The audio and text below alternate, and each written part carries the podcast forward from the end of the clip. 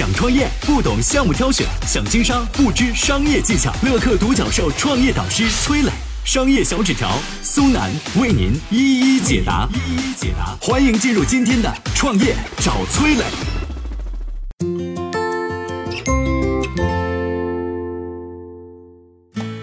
你知道吗？当年中国最受欢迎的社交软件不是 QQ，而是 MSN。那 MSN 后来为何又败走中国呢？有请崔磊，有请崔磊。如今的互联网社交领域最常见的社交软件还是微信和 QQ，但是最开始的时候呢，中国最火的社交软件当属 MSN 了。坊间流传着一句话：小孩才用 QQ，大人都用 MSN。这个在中国一度拥有大量用户的社交软件，却在2006年的6月7号宣布停止提供中文服务。至此，MSN 败走中国。今天呢，就和大家聊一聊 MSN 和 QQ 的社交之争。故事要从1998年说起。那一年，马化腾在深圳创办了腾讯。创业之初啊，腾讯的主要业务是为了深圳电信和深圳联通，还有一些寻呼台做项目。那时候呢，美国在线公司推出了一款叫做 ICQ 的聊天工具，很快风靡全球。二十八岁的马化腾看到之后啊，觉得这个聊天工具非常好，但是只有英文版，很多中国人用不了，就模仿它做了一个版本，取名 OICQ。这个 O 啊就是 open 的意思，意思是开放的 ICQ。OICQ 上线之后，很快拥有了第一批用户。但是当时中国上网的人并不多，所以 OICQ 的普及率并不高。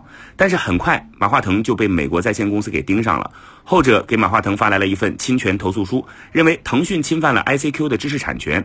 这场美国互联网巨头和中国创业小公司之间的官司打了大半年，最终啊，腾讯公司败诉，让出了 OICQ 这个名字的所有权。马化腾痛定思痛之下，索性将这个软件改名为 QQ。至此，QQ 1.0版本正式上线。正当马化腾摩拳擦掌准备大干一场的时候，恶讯传来。一九九九年七月二十二号，世界级巨无霸科技公司微软推出了一款即时通讯工具，取名 MSN。如果说 QQ 是穷人家的孩子，那 MSN 就是含着金钥匙出生的贵公子啊！他爸爸可是财大气粗的微软公司。MSN 一问世就获得了七十万的注册用户，成为了全球即时通讯领域当之无愧的明星。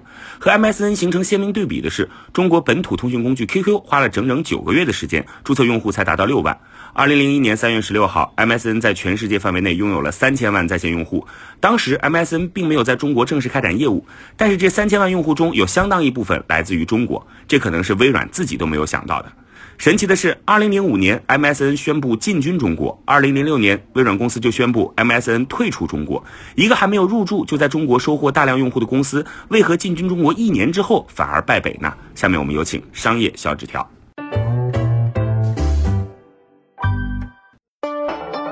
有请商业小纸条，请商业小纸条。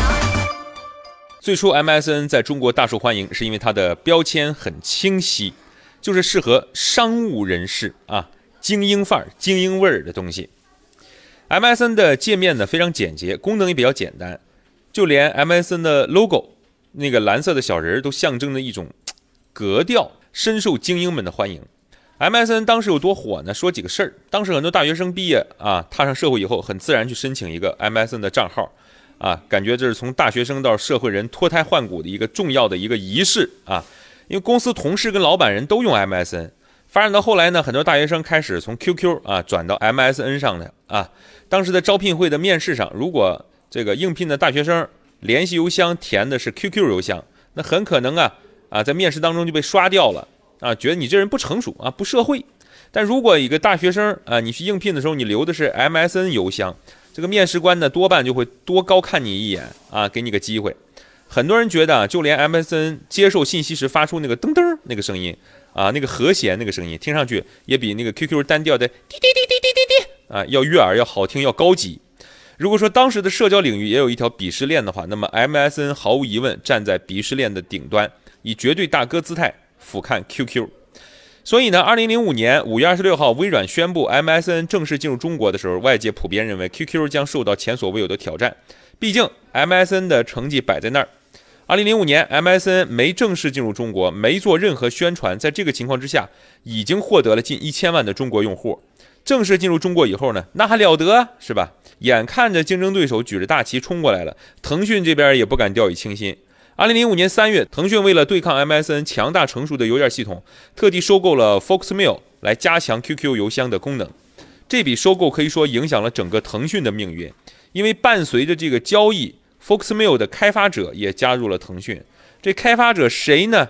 史称中国程序员之神啊，张小龙啊，没错，就是后来帮助马化腾开发出微信的那个神秘的人啊。这边呢，马化腾带腾讯进入战斗状态，那边微软和 MSN 却风平浪静，平静的让人害怕。事实是，MSN 进入中国以后，经历了前四个月快速发展，便陷入了一个停滞。随着用户增长的停滞呢，更多的是软件本身的落后也出现了。哪怕是 MSN 的忠实用户，都可以轻而易举地列出这个软件的几大缺点，比如说传输文件儿很不方便，大点的文件呢传输过程当中很容易中断，啊，群的功能很弱，除了聊天别的啥也干不了，基础功能啊都比不过 QQ，更别说其他附加功能了。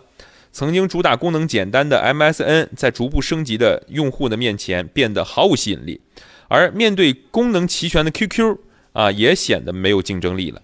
为何 MSN 会变得如此落后呢？问题出在它背后的公司，就是微软。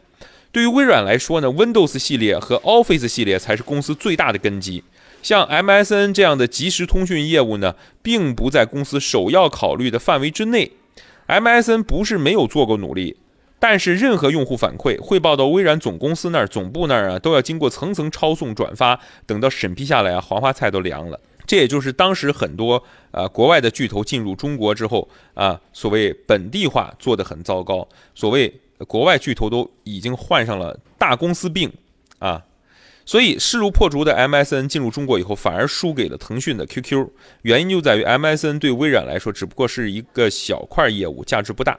但 QQ 对于当时腾讯来说，几乎是公司立身之本啊，豁出命去跟你打。所以不同的态度，结局也就可想而知。想创业不懂项目挑选，想经商不知商业技巧。乐客独角兽创业导师崔磊。商业小纸条，苏南为您一一解答，一一解答。欢迎进入今天的创业找崔磊。